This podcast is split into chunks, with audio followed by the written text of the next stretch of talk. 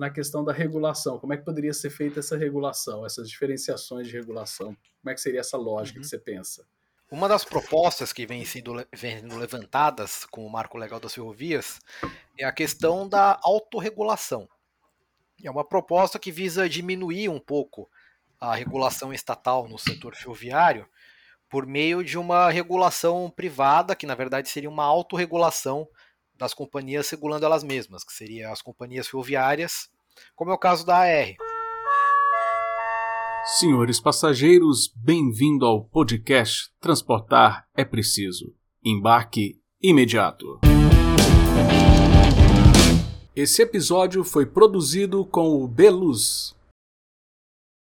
Olá pessoal, bem-vindos a mais um episódio do nosso podcast Transportar é Preciso, comigo, Adriano Paranaíba, o seu podcaster, o seu host, né? O povo tá mandando eu falar esse que é host, né? Nem sei o que é isso, mas tá valendo. Moçada, então, hoje um episódio muito da hora, porque a gente vai receber, eu acho que é o primeiro episódio que a gente recebe novamente um convidado. Né? Nós fizemos a nossa primeira temporada né? no, no estúdio, gravamos, beleza, foi super legal.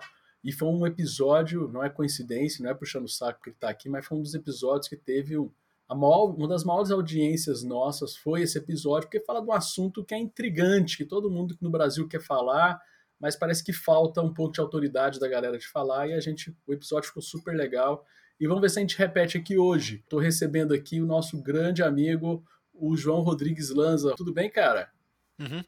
Oi, Adriano. É um prazer aqui estar no podcast, na gravação de novo, e principalmente por ser o primeiro convidado do podcast que aparece pela segunda vez aqui para comentar sobre o assunto, né? Durante esse tempo todo aí, esse, mais ou menos esses seis meses, de um episódio para o outro, né? Rolou bastante coisa no setor ferroviário, deu tempo de eu publicar o meu segundo livro, é, já está planejando a segunda edição do primeiro. Olha aí, sensacional. Atualizações e algumas correções para fazer. O primeiro a gente divulgou o seu livro. Nós estávamos no uhum. cenário lá de alguns projetos de leis que influenciariam muito o setor de transporte ferroviário, que davam uma série de perspectivas. O cenário já mudou, algumas coisas andaram, outras não andaram. E nesse meio do caminho, você recentemente lançou o seu segundo livro, né, que é o Desafios e Perspectivas do Setor Ferroviário Brasileiro, Novos Corredores e a Proposta das Short Lines, é o nome do livro, procure na Amazon, aqui no nosso, na, tanto no podcast que é só áudio, como no YouTube, a gente vai colocar o link para as pessoas comprarem. E eu quero começar justamente falando isso desse seu novo livro, João. O que, que nós temos de novidade nesse novo livro? O que, que você traz? É, o que, que o pessoal pode esperar ao adquirir esse seu novo livro? Para a discussão ferroviária do Brasil. Uhum. Então, o meu segundo livro, que eu vou mostrar aqui na oh, câmera aqui para você, para vocês verem, esse daqui, ele é escrito basicamente como uma continuação do meu primeiro livro, que é o Ferrovias, Mercado e Políticas esse Públicas, mesmo, esse daqui, esse também disponível na Amazon. O Desafios e Perspectivas é um livro que traz é, uma continuidade e algumas questões que ficaram em aberto durante, que eu deixei durante a produção do meu primeiro livro. Sendo uma delas a seguinte. No, no Ferrovias Mercado e Políticas Públicas, né, eu abordo o tema das short lines como uma solução para o transporte ferroviário no Brasil, que é basicamente uma proposta de linhas de pequeno e médio porte para revitalizar alguns trechos ociosos da malha ferroviária brasileira. Só que isso deixa uma questão um tanto em aberto, né? Porque as short lines, como no nosso benchmark, que é o mercado norte-americano, existem de forma complementar com ferrovias maiores. E no Brasil, nós temos também uma deficiência, nesse caso, de corredores de grande porte. Como é o caso do que vem sendo feito agora, né, como por exemplo a Ferrovia Norte-Sul, a FIOL, que é garantir um pouco mais de escala na operação ferroviária. Porque, como nós sabemos bem, o modal ferroviário ele é bem adequado para transporte de carga pesada em longas distâncias, né, normalmente superiores a 600 quilômetros. Mas assim, se você comparar, por exemplo, o mercado ferroviário norte-americano, eles têm uma quantidade imensa de trem de container, de trem de carvão, de trem de minério e várias commodities de granéis que percorrem distâncias imensas lá, vão do interior para o Golfo do México, muita carga que circula muito container que vai de costa a costa, que é praticamente uma ponte né, entre os dois oceanos. E no Brasil nós não temos isso, né? A gente ainda está engatinhando muito no transporte de mercadorias em longas distâncias, né? Nós temos, por exemplo, quantos corredores que realmente passam dos mil quilômetros? A Carajás, que bate ali em 890, 900. Mas é uma linha a... quase exclusiva, né? Carajás é quase assim, para atender a Vale. Sim, mas Podemos, pode. Assim, isso é um pouco senso comum meu, tá? É, você, sim. como especialista, você pode falar. Ela atende mais, ela tem claro, outros... ela é bem exclusiva. Ela é bem mas exclusiva fora isso, mesmo. nós temos com, contando com a Ferronorte, a Malha Paulista, mais os outros grandes corredores de Hidranéis, nós temos alguns corredores que dão estourando assim em mil quilômetros. O Brasil tem muito pouca carga que realmente viaja uma longa distância no país. É, a gente não tem, por exemplo, carga que vai do Rio Grande do Sul para o Ceará de ferrovia. A gente usa pouco ferrovia para transporte de carga em longas distâncias. Além desse problema que você mencionou, né, de que grande parte dos nossos corredores é como a Carajás, né? Ele é meio que exclusivo para uma commodity ali, e o que não é corredor exclusivo de minério, como a Carajás e a Vitória Minas, é um corredor exclusivo de commodities, como é o corredor de Santos a Araguari da VLI ou a Ferronorte lá da Rumo. Eu abordo um pouco também no, no meu segundo livro essa questão de como a gente incentivar o transporte de carga ferroviária no Brasil para longo percurso para a gente poder aproveitar a, a, as características dos fluxos em que a ferrovia é o meio de transporte mais competitivo. Além, é claro, de um problema que nós temos de, de falta de agressividade das concessionárias também em querer competir com o transporte rodoviário no transporte de mercadorias que fogem do fluxo de minério commodity, e que é algo que vai ficar ainda mais acirrado Agora, com essa questão que você trouxe, inclusive, no seu podcast no episódio anterior, do caminhão autônomo, né? Que é o caminhão que vai poder percorrer 800, mil quilômetros sozinho, sem parar, limitado praticamente pela necessidade de combustível ou energia, né? Então é realmente uma, uma, uma prolongação mesmo do primeiro livro. Uh, e falando em prolongação, muita coisa mudou de lá para cá, né, João? A gente estava em vias de aprovar o marco de ferrovias, né, que era aquela, aquele projeto é, do Senado 261, uh, ah, e tínhamos outras coisas na pista, né, no, como perspectivas, uh, e eu queria que você falasse um pouco do que, que mudou, né, de, primeiro, o que, que foi aprovado de legislação que muda de fato do primeiro livro até hoje, é uma primeira coisa que eu quero que você fale, e, e claro, na sequência podendo ir misturando também, sem estresse, Uh, o que, que, mudou o cenário, o que, que, mudou a perspectiva, o que a gente tinha de perspectiva há seis meses atrás, o que, que a gente tem hoje de perspectiva nova para o setor ferroviário brasileiro? Então, no setor ferroviário nós temos várias transformações, né? O primeiro livro foi lançado em 2020, ainda, Rô. Isso. Teve 21 e 22, já tem quase dois anos aí de venda por isso que está trazendo, eu vou trazer a segunda edição. Segunda edição, não, muito bom, muito bom. Segunda edição é e, muito bom. Então, nós tivemos vários desdobramentos no mercado ferroviário, principalmente o, o leilão agora da Fiol, que vai trazer um pouco cargas de minério. Vai, vai cair de novo, né? Em minério e commodities agrícolas, mas é mais um passo que o Brasil toma para realmente usar ferrovias de longo, de longo percurso para transporte de carga pesada, que vai ter conexão com a Norte-Sul. Tem o projeto da Ferrodrão, que está empacado agora no STF, também para escoar commodities, e que está competindo um pouco com o, o projeto da Rumo de criar uma expansão já no molde de autorização para esticar a Ferronorte lá para o interior do Mato Grosso para captar mais soja. E nós temos também um avanço lá na Ferrovia Norte-Sul, com, a, com o início da operação da Rumo na captação de cargas lá do interior de Goiás para o Porto de Santos, que também é um grande avanço para para escoar commodities nesse país agrário, né? Porque acho que eu nem preciso pontuar, né? Que o Brasil é um país agrário como é, usar a ferrovia para escoar todas as commodities agrícolas que a gente tem deveria ser no mínimo básico, assim. É bom. Já que... era para ter, já era para ter, já era assim. É, já era para ter, é o básico. Até questão de custo, não faz sentido você pegar grandes volumes de carga de safra, né? Porque a safra dá volumes enormes. Você pegar a safra e sair picando ela em caminhões e soltando na rodovia. É, é meio ilógico às é, vezes. Não né? faz o menor sentido, né? Mas é um projeto que, felizmente, com a Norte-Sul, com a Ferrodrão andando, com a Ferrovia de Integração Centro-Oeste aí, que também está tá para começar a construção, a gente está pelo menos começando a fazer a lição de casa, que é usar a ferrovia em longa distância para escoar commodity, é o básico. E nós temos também, dentro desse cenário, a aprovação do novo marco legal das ferrovias, que propõe o regime de autorização para entrada de novas empresas no setor ferroviário e que já tem captado vários investimentos, já tem um total de 27 autorizações solicitadas da última vez que eu consultei.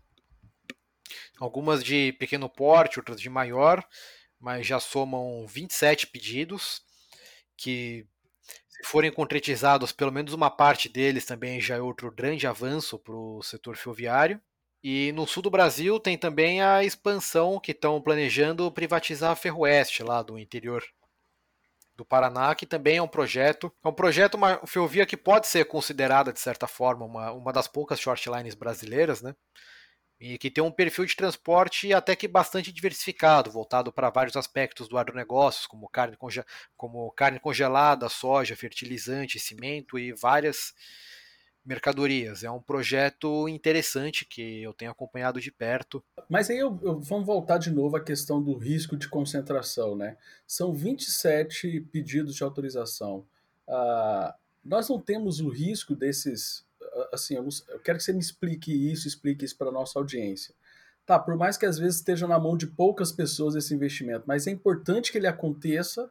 Primeiro, tá em, são 27 projetos, mas se você for ver, a maioria desses projetos está na mão, por exemplo, da Rumo. Eu não, eu não sei, mas você poderia dizer isso, né?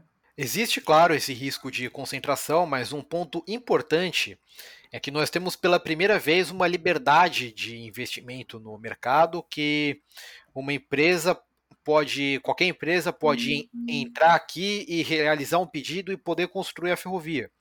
Isso pode ser interessante, por exemplo, para atrair investimento estrangeiro na construção de ferrovias por aqui não só nacional, e ajudar a diluir um pouco essa hiperconcentração que nós temos no mercado na mão das concessionárias.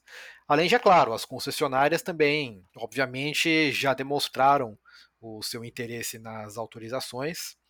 A Rumo, por exemplo, já lançou uma autorização deles para tentar estender a, a Ferronorte lá para o interior do Mato Grosso, muito provavelmente porque encontrar, eles devem ter visto nisso um mecanismo mais simples, mais eficiente e menos burocrático para eles expandirem as linhas e fazerem negócios do que a burocracia que nós temos no modelo de concessão, é claro. Uma das propostas que eu, que eu levanto um pouco no, no, nos meus livros é essa questão de nós podemos aplicar também essa flexibilização de regime para as concessionárias fazerem negócios também. É uma possibilidade para desburocratizar o nosso mercado. Então, só, só para entender, é possível também o cara que é concessionário hoje ele migrar para autorização e desburocratizar para ele? É possível, claro. Eu não sei ainda se se existe uma lei que permite oficialmente a concessionária migrar para autorização. Mas o fato é que as concessionárias, como a Rumo, já demonstraram o seu interesse no regime de autorização. Tanto é que, em vez de pleitear uma concessão nova para expandir a Ferronorte, eles optaram por usar o modelo de autorização aí para construir uma extensão da Ferronorte lá para Cuiabá e para o centro do Mato Grosso para se tornarem mais competitivos aí agora com a, a Ferrodrão que se propõe a escoar a soja do Mato Grosso pelos portos do norte do Brasil e também pela Ferrovia de Integração Centro-Oeste que vai captar o fluxo lá do Mato Grosso e jogar na Ferrovia Norte-Sul, podendo sair lá pelo norte também. É interessante nós vemos que tem se articulado um pouco, ainda que meio de forma limitada, principalmente pela dificuldade da viabilização da Ferrodrão, que nós temos uma concorrência se articulando no mercado ferroviário.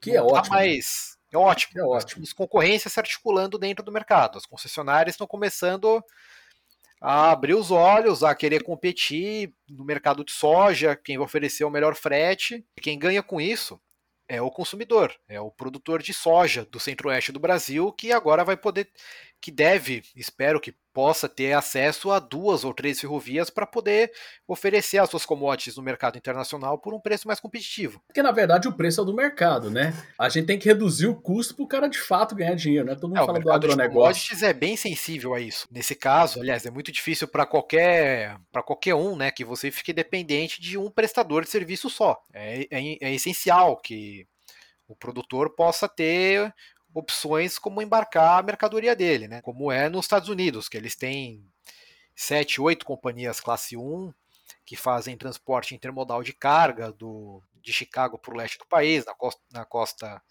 na costa leste, acesso ao Golfo do México. Isso, isso aí diminui o custo e aí de fato a riqueza fica no país, né? De fato a riqueza útil, não a riqueza paga em custos, né? né? Aquela, aquela história da janela quebrada, né? né? Porque está carregando muita mercadoria que está gerando riqueza. Às vezes esse dinheiro está se perdendo porque o transporte traz um custo de transporte muito alto e acaba, de fato, não gerando um crescimento que a gente precisa para o país. Você acredita então que a gente estruturando melhor esses corredores, isso vai criar o cenário para as short lines surgirem com mais eficiência, surgir de fato no país?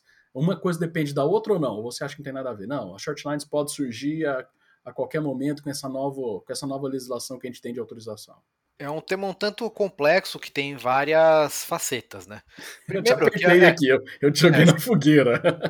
Sim, claro. O primeiro passo é que nós temos que pensar em short line e corredor até de forma complementar, né? Porque, de certa forma, como nós observarmos nos Estados Unidos, elas atuam de forma, elas atuam em grande parte de forma complementar, fazendo a captação de cargas ou a última entrega de mercadoria das companhias classe 1. Elas atuam alimentando o tráfego dos principais corredores de transporte do país.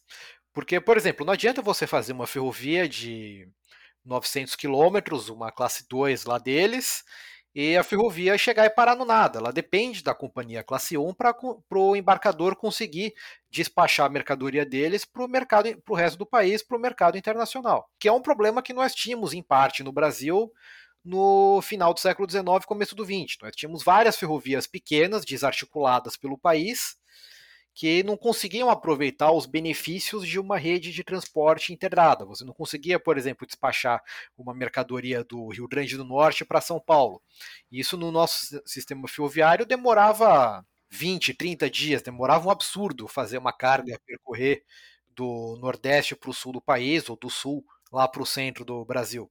De certa forma, essa é a importância de nós termos corredores integrados, de ter uma ferrovia que percorra o Brasil de norte a sul para que, por exemplo, uma companhia pequena lá, que liga do, no Rio Grande do Sul, possa despachar sua mercadoria, que a mercadoria entra numa ferrovia pequena lá no Rio Grande do Sul, viaja pela ferrovia Norte-Sul e chega, sai em outra ferrovia lá pela Transnordestina no porto de, de, de Suape, no Recife. Isso, por isso que o tema das short lines e dos grandes corredores é, de certa forma, complementar.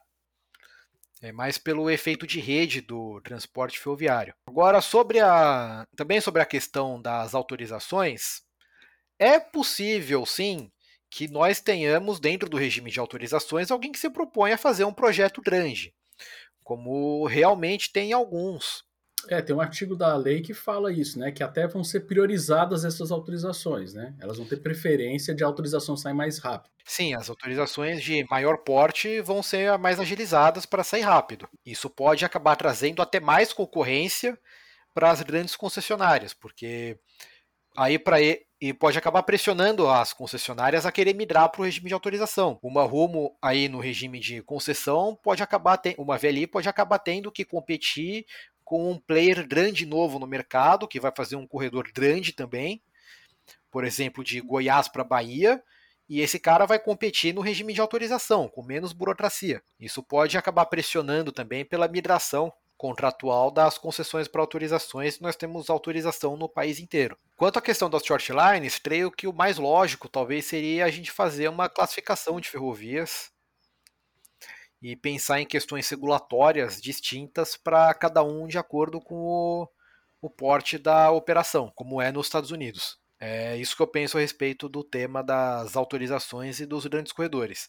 Eles não são, de certa forma, concorrentes. Eles são concorrentes em alguns aspectos, mas também são complementares em outros. Só você faz várias referências justamente à classificação americana. Como é que funciona a classificação americana uh, ah, para dar esse insight? Porque você fala assim, classificando igual os americanos, a gente consegue até criar regulações específicas. Só dar um, um ampassant rápido para o nosso ouvinte entender como é criar essas classificações lá nos Estados Unidos. A classificação norte-americana é feita em grande parte por receita da operação da ferrovia, que é basicamente o tamanho da ferrovia. E em segundo lugar entra a classificação da extensão da malha ferroviária, que eles têm várias classificações. Eles têm a da Surface Transportation Board, que é o órgão regulador deles, que classifica por receita, e tem a classificação da Association of American Railroads, que é um órgão autorregulador, que nós podemos falar disso mais tarde, que classifica as ferrovias por receita e pela extensão da malha. É um misto de o tamanho da ferrovia, por exemplo, acima de eu não lembro o número de cor, acima de mil quilômetros você é companhia classe 1, não interessa a sua receita. Ou acima de uma receita tal, você tem um porte de operação muito lucrativo aí que te classifica como classe 1. Independente Legal. se você tem uma malha muito grande ou média. E eles classificam como shortline as ferrovias de pequeno e médio porte. E essa classificação serve em grande parte para criação de benefícios tributários, como eles fazem lá nos Estados Unidos. Eles fazem muitos benefícios tributários, crédito tributário para as shortlines, porque a ferrovia tem que competir com pequena, principalmente tem que competir com caminhão.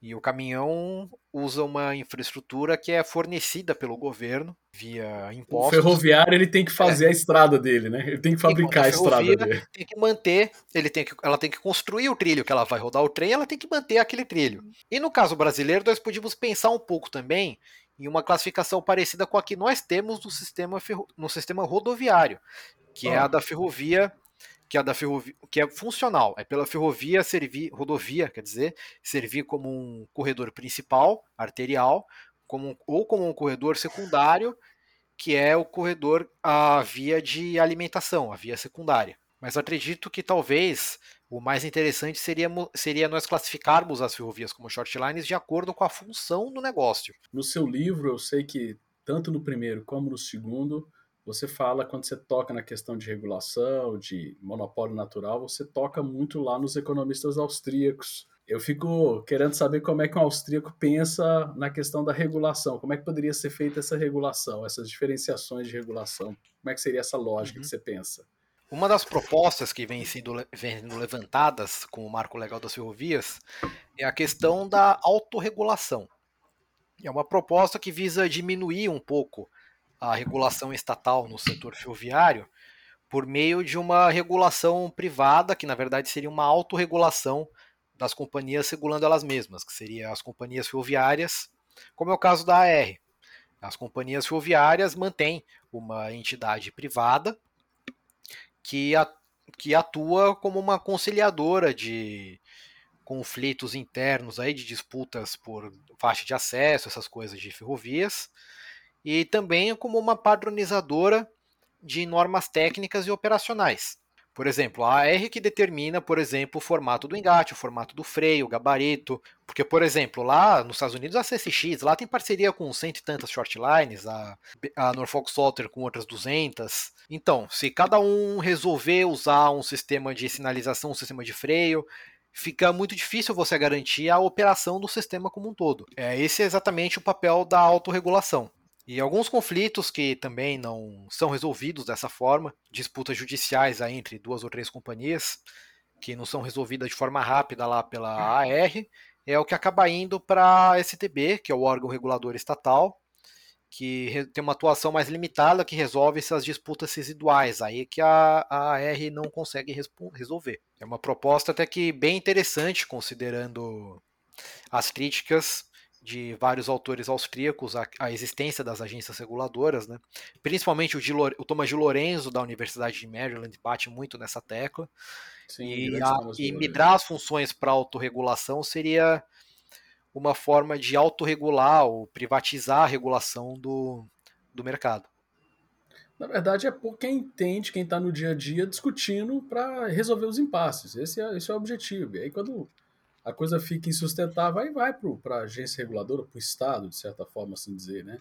O caminho é esse.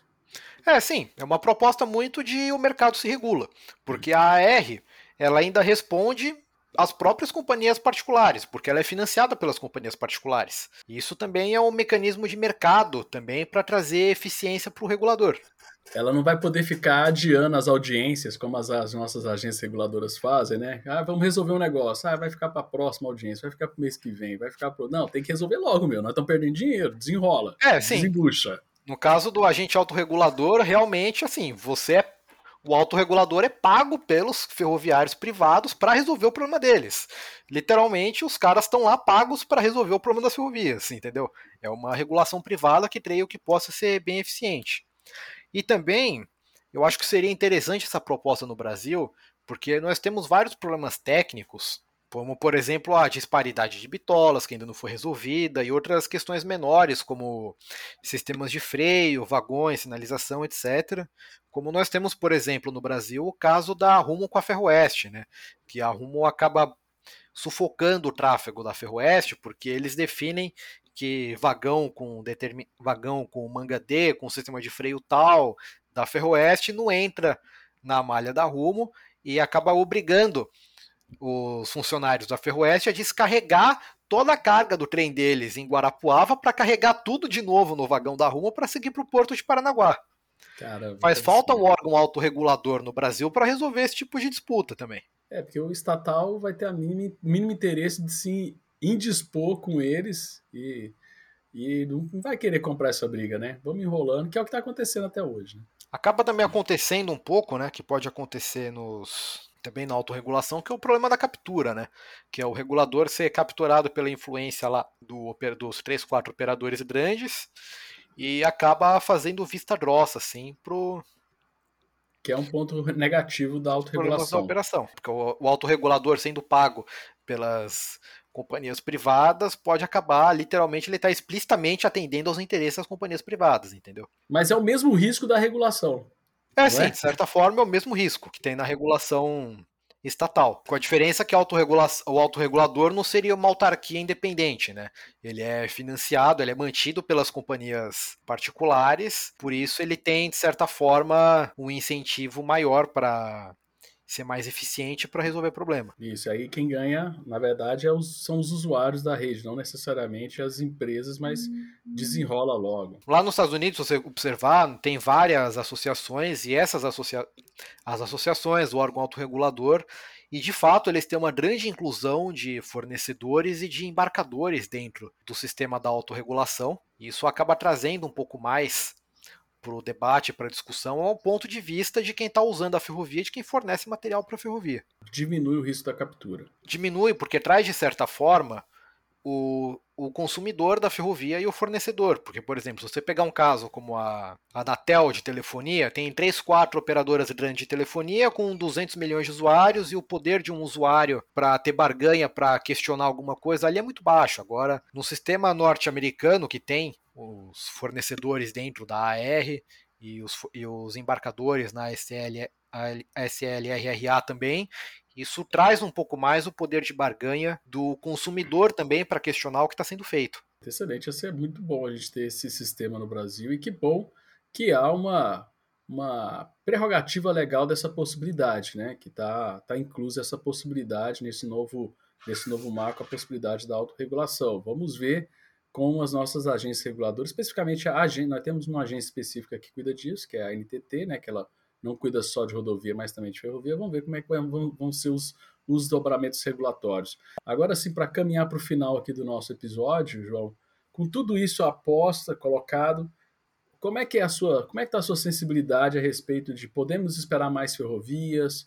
Qual que é o time dessas ferrovias, porque são investimentos de grande volume, né? Então, assim, demora para fazer uma ferrovia também. Então, assim, as pessoas não podem também ficar empolgadas demais, ah, agora vai ter ferrovia para tudo quanto é lado, porque demora para se fazer, mas também nós podemos ter um médio prazo aí para a gente já começar a ser abastecido e ser beneficiado por isso. Como é que é o seu horizonte? Como é que você está enxergando essa, essa, esse futuro aí nas ferrovias brasileiras? Acredito que o marco legal foi aprovado, não tem nenhum ano ainda, foi no final de 2021. As coisas ainda estão muito no começo, Então talvez nós devemos começar a ter resultado, aparecer um projeto grande de autorização, com uma shortline realmente com uma proposta interessante, ou fazer um corredor grande que possa competir aí com os grandes players do setor ferroviário. Acredito que talvez esse ano, ou ano que vem, e principalmente com o andamento agora do projeto da Ferrodrão, com a autorização da Rumo para expandir a malha ferroviária deles para captar mais soja do interior do Mato Grosso. Acredito que as coisas devem começar a acontecer nesse ano, no próximo e daí em diante. As coisas ainda estão muito no começo, mas estão com um panorama bem positivo. Tem vários pedidos sendo protocolados de ferrovias de autorização, tem o projeto de corredor grande sendo articulado também.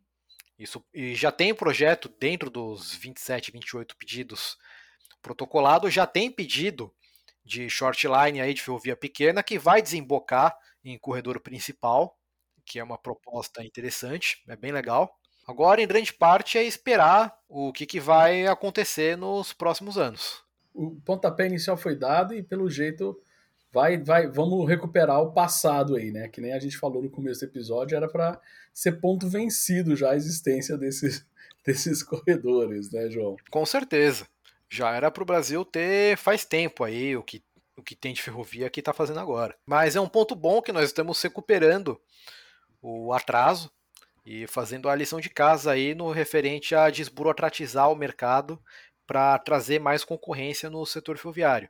Perspectiva de ferrovia para passageiros, existe alguma alguma sinalização ou não? Isso aí é, um, é algo mais para frente ou pode nem virar uma realidade? transporte de passageiros? As perspectivas ainda são são baixas, né? São bem limitadas em grande parte porque são projetos que envolveriam dinheiro público, porque transporte de passageiros privado ainda tem muito pouco no mundo para ser considerado uma solução comercialmente viável. Tem o projeto do trem intercidades que está andando por aqui, que vai em São Paulo, que vai ser uma PPP, mas ainda é uma coisa bem mais limitada do que os projetos que vêm sendo desenvolvidos para o transporte ferroviário de cargas. Pelo que já me comentaram do projeto do trem intercidades aí para o interior de São Paulo, é um projeto que também está bem encaminhado e está avançando isso daí. Com certeza nós devemos ter também trem intercidades em um futuro breve. Pessoal, então aqui recebemos o João Rodrigues Lanza, que lançou mais novo livro, Desafios e Perspectivas do Setor Ferroviário Brasileiro, Novos Corredores e a Proposta Shortlines. João, eu agradeço muito a sua disponibilidade de vir de novo, né? Muito bom estar inaugurando esse, esse momento de entrevistar de novo as pessoas que a gente entrevistou no começo do nosso podcast. Então, fico muito feliz de você ser, uma, ser o primeirão mesmo da, da fila, né? E, e, e ser uma vinda trazendo muitas novidades. Esse episódio eu gostei muito, ficou da hora. Uhum. Não só novidades de conteúdo, mas a novidade do seu livro, que a gente vai disponibilizar o link para quem quiser adquirir o seu livro. E no episódio, uh, uh, o primeiro episódio, tem um link também do primeiro livro para você também visitar lá. Se você acabou de escutar esse episódio, corre lá e escuta o episódio que a gente fez, o primeiro que tem lá falando sobre o primeiro livro do João. João, muito obrigado pela sua Sim. participação. Eu quero Valeu demais. O prazer é meu. Muito obrigado, viu? Até mais. Obrigado, pessoal. E lembrem-se que transportar é preciso e o embarque é imediato. Valeu, moçada. Obrigado. Até a próxima. Tchau, tchau.